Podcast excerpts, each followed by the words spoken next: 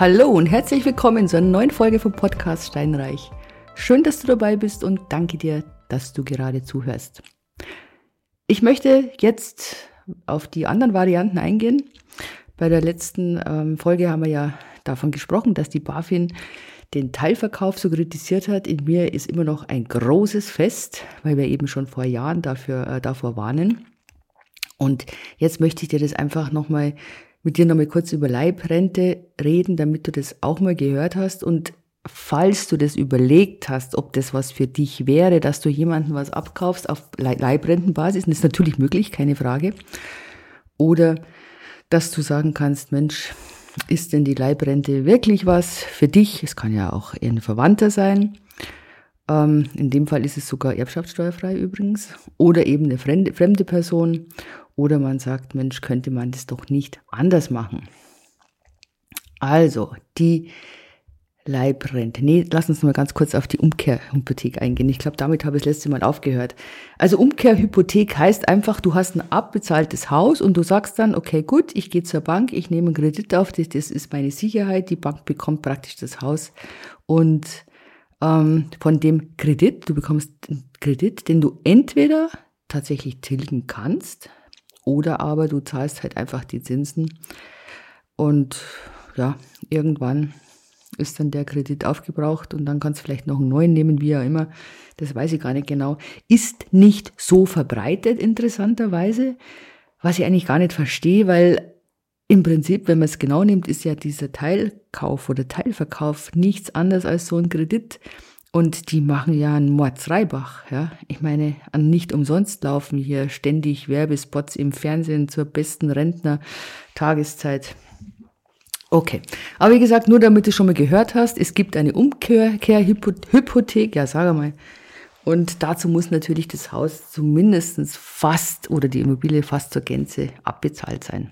So, was gibt's denn noch? Also, die Rentner ähm, sagen, okay, Leibrente. Leibrente hört sich gut an. Was ist die Leibrente? Das ist eine Wette auf den Tod. Punkt. Und zwar von beiden Seiten, muss man ganz klar sagen. Leibrente rentiert sich für die Menschen, die, ich sag's mal ganz gnadenlos, gute Gene haben und gesund sind. Und also für den Verkäufer und es rentiert sich als Käufer für diejenigen, die dann einen Verkäufer haben, dessen Eltern früh gestorben sind und also ich weiß, es klingt makaber, aber es ist wirklich so und der vielleicht schon die eine oder andere Grunderkrankung hat. Denn dann ist davon auszugehen, dass der früher stirbt. Da fällt mir gerade eine Geschichte, weiß nicht, ob ich die schon erzählt habe, ähm, von der Kundin von mir, die mir, hat mir gesagt, die haben eine Wohnung gekauft von einer Dame, die war 85 auf Leibrente und die ist dann tatsächlich über 100 Jahre alt geworden. Also diese Wette auf den Tod hat sich jetzt dafür die Käufer tatsächlich nicht rentiert. Für die Dame schon. Da war's gut. Ja, da sind wir auch gleich bei dem ersten äh, Punkt bei der Leibrente. Man muss ein gewisses Alter haben, damit es rechnet. Ja, weil ich meine, es ist natürlich derjenige, der die Leibrente gibt, und das kann übrigens jeder sein, also das kannst du sein, das kann ein Unternehmen sein, gibt ja diese deutsche Leibrente, wie sie alle heißen. Und natürlich, es gibt diese Sterbetabellen und anhand dieser Sterbetabellen wird dann ausgerechnet, wie alt wird die Person, ist sie männlich, weiblich, und wie ähm, hoch ist die Lebenswahrscheinlichkeit noch. Und daran bemisst sich eben die Leibrente. Also ganz ehrlich, ein 70-Jähriger ist zu jung. 70 ist ja eh das neue 60, ja, und von dem her ist zu jung, bekommt zu wenig Rente. Es ist auch nur was für jemand, der jetzt keine Kinder oder keine, äh, niemanden hat, dem man es gerne vererben möchte weil doch dann eigentlich, ja, das wird einfach aufgezerrt, ja, der, der, der Wert der Immobilie. Es gibt verschiedene Arten von Leibrenten, ja, also einmal, dass sie mit dem Tod endet. Wenn also der Leibrentennehmer verstirbt, dann endet auch die Pflicht zur Zahlung der Rente. Das ist das Normale. Es gibt aber da noch so ein, wie soll ich sagen, so eine Abart oder eine andere Art von Leibrente, in dem eine Zeitrente vereinbart wird. Da wird einfach vereinbart, okay, gut, du bekommst jetzt 20 Jahre, wird es meistens gesagt, 20 Jahre lang den Betrag X auf dein Konto und solltest du vorher versterben, bekommen deine Erben den Restbetrag. Also sprich, nach fünf Jahren stirbst du und den, Wert der nächsten fünf Jahre den bekommen die Erben. Auch das ist natürlich eine Wette auf den Tod. Ich meine, was ist denn dann, wenn du 20 Jahre lang ähm, sowieso äh, lebst noch und dann lebst noch mal zehn Jahre? Dann kriegst du eben keine Leibrente mehr. Du darfst noch in der Wohnung bleiben oder im Haus bleiben, das schon, aber du bekommst keine Leibrente mehr. Ja, ähm, es wird praktisch die Immobilie verrentet. Das ist ein Hausverkauf auf Rentenbasis. Und meines Erachtens rentiert sich nur für Menschen ab 80. Und nochmal, wenn du das vorhast, schau dir die Leute an, schau dir das alles genau an. Und also, wie ich es dir gesagt habe, wirklich das Umfeld, die Genetik, wie, wie fit die sind. Und dann kannst du dir das mal überlegen. Du musst aber immer daran denken, es ist eine Wette auf den Tod. Wann oder für wen interessiert äh, ist es was? Ja, wie ich es gesagt habe, keine Erben. Oder aber die sind zu alt und die haben einfach keine Lust mehr, dass sie sich mit dem Haus beschäftigen und den ganzen neuen Gesetzen und die Reparaturen und die Sanierungen und was weiß ich. Also die geben die Verantwortung für die Immobilie ab. Du musst dich dann darum kümmern. Und so wird es zumindest meistens ähm, per Vertrag geregelt. Man kann das auch so machen, und das kannst du dir auch überlegen, dass man eine Leibrente innerhalb der Familie macht. Dass zum Beispiel deine Oma sagt, okay, gut, ich verkaufe dir meine Immobilie, ich bekomme dafür so und so viel Geld. Und das ist einfach dann ein ganz normales Rechtsgeschäft. Das heißt, es fällt auch keine Erbschaftssteuer an. Und was man natürlich auch machen kann, man kann den Ehepartner oder den Lebenspartner absichern, weil äh, mit dieser Zeitrente ist es ja jederzeit sofort möglich. Ja? Das, man kann das Ganze variieren. Man bekommt einen Einmalbetrag und eine Rente oder man bekommt nur eine hohe Rente. Es ist beides möglich. Es ist immer Verhandlungssache. Warum machen denn die Menschen das? Die, aus dem gleichen Grund, wie sie den Teilverkauf anstreben. Die möchten jetzt noch nicht ausziehen. Und das ist auch gut so, das ist auch legitim so. Sie wollen da wohnen bleiben, sie kennen das Ganze und sie bräuchten aber vielleicht das Geld, um das eine oder andere barrierefrei oder barrierearm herzurichten. Ähm, genau. Wie gesagt, wir haben jetzt diese verschiedenen Arten der Rente. Wir haben jetzt einfach mal diese Zeitrente, wenn wir jetzt gesagt haben, zum Beispiel 20 Jahre. Erst vielleicht ein Einmalbetrag, danach ein Regel, eine regelmäßige Zahlung, dann eben, dass dies über den Tod hinaus bezahlt wird, dann auch an die ähm, Erben. Oder aber man sagt, gut, man macht es ganz anders, man macht es tatsächlich so, mit dem Tod endet das Ganze. Also, das ist so in, kurzen Worten einfach mal, ja, wie es mit der Leibrente ist. Mit dem, was ist denn der Vorteil für den Verkäufer? Also, wenn das innerhalb der Familie ist, ist es einfach eine super Sache, weil man kennt sich, man vertraut sich und dann fällt es auch den meisten leicht, dass er sich dann für eine Immobilienverrentung entscheidet. Und die kriegen ein bisschen mehr, oder kriegen ein bisschen Geld und du musst vielleicht nicht so viel Geld bezahlen. Ja. Was ist der Vorteil für dich als privaten Käufer? Es kommt darauf an, was als Einmalzahlung ähm, vereinbart wurde, aber in der Regel musst du keinen großen Kredit aufnehmen, ja? sondern du zahlst einfach über einen langen Zeitraum monatlich was ein. Du musst dir einfach deine persönliche Situation anschauen. Ich kann nicht sagen, ist es gut für dich oder ist es nicht gut für dich. Ja, blöd ist es natürlich, wenn du dich überschätzt. Wenn du sagst, okay, jetzt sind die 500 Euro im Monat für die Tante Emma, es ist alles gut, aber tja, wie ist es dann in, sagen wir mal, zehn Jahren? Dann hast du plötzlich Familie und äh, Kinder und was weiß ich, und dann kannst du es vielleicht nicht mehr so gut zahlen. Das ist letztendlich tatsächlich auch ein Risiko für den Verkäufer. Ja. Der Verkäufer, weil wir gerade vorher über die Steuern gesprochen haben, da muss, der muss schon einen gewissen Steueranteil äh, bezahlen.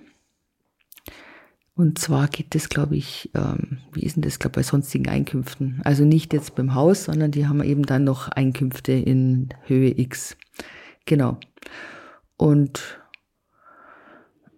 wie man jetzt diese Zahlungen da ansetzen kann, da bin ich mir jetzt nicht ganz sicher. Da musst du die tatsächlich mit dem, ähm, mit dem Steuerberater ins Benehmen setzen, ob das tatsächlich immer als Sonderausgabe ansetzbar ist oder ob das jetzt als Werbungskosten, als Vermietung und Verpachtung, ob man das da dann macht. Das weiß ich nicht genau. So. Gut, so viel also zur Leibrente, damit du das weißt. Jetzt kommen wir zu dem, was ich einfach präferiere, was gut ist und was sich bewährt hat. Sale and Leaseback. Also, du kaufst zum Marktpreis und der Eigentümer bezahlt die Miete zum Marktpreis. Was ist der Vorteil? Der Eigentümer wird dich nicht anrufen, wenn der Wasserhahn tropft.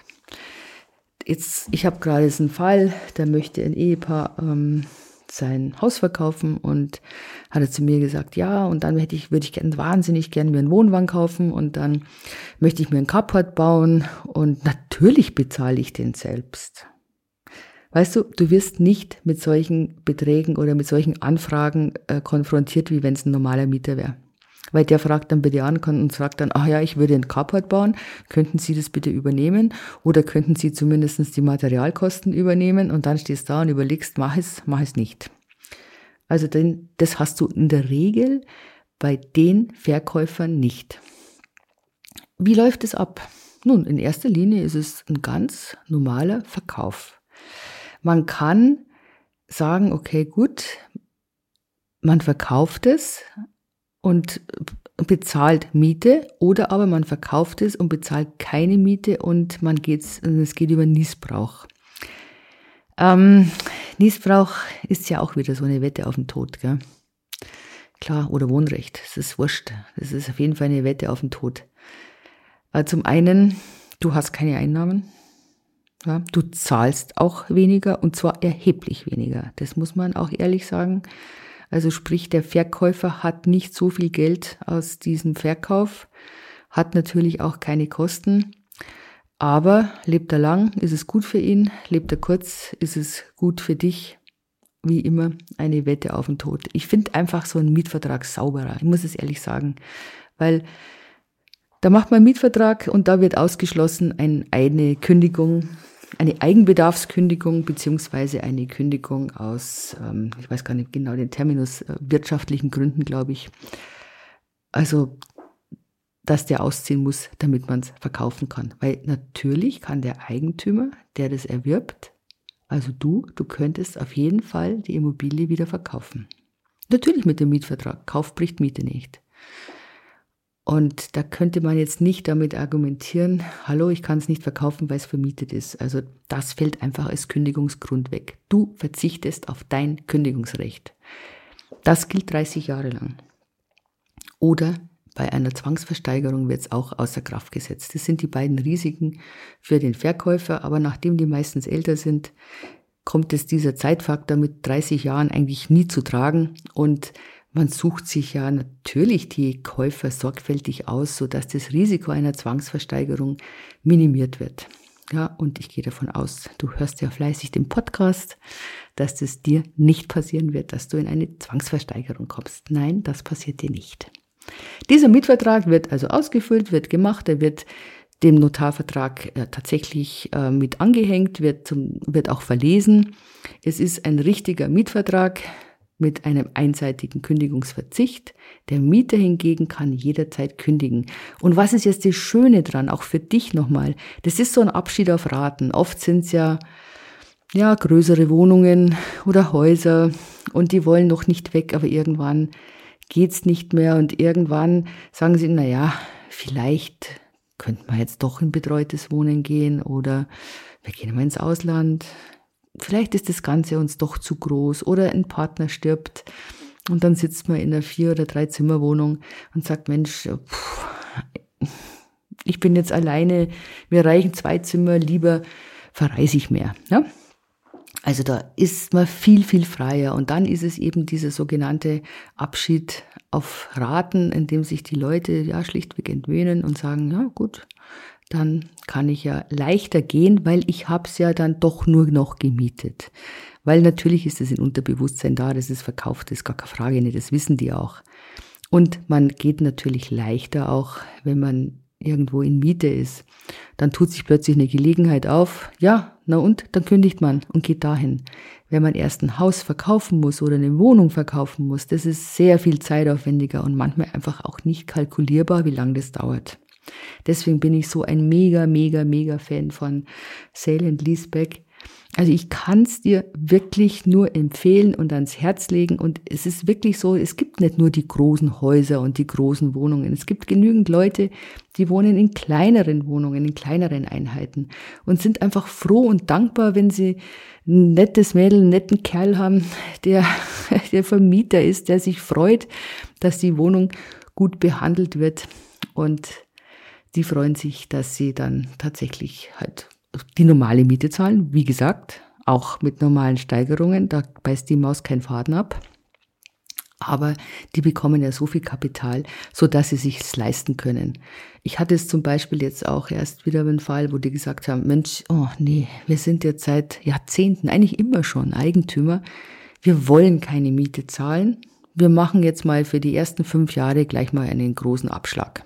Ja, die zahlen jetzt was und leben dann erstmal fünf Jahre mietfrei. Oder nicht, nicht mietfrei, Entschuldigung, sondern einfach ohne die Miete zu bezahlen, weil sie haben ja vorher die Miete schon bezahlt und sind dann von den monatlichen Raten befreit. Also das kann man völlig, kann man machen, ist man völlig frei, ob im monatlichen Raten oder in jährlichen Raten. Und danach schauen sie halt und sagen, gut, dann können wir ja vielleicht dann jährlich weitermachen oder dann doch monatlich, wie auch immer. Und natürlich kriegen sie es zurück, wenn sie gehen. In diesem Sinne, ich hoffe, ich habe dir einen neuen Denkanstoß gegeben. Geh mit offenen Augen ja, durch die Straßen und Gassen und red mit den Leuten. Das hat sich schon immer bewährt, dass man mit den Menschen spricht.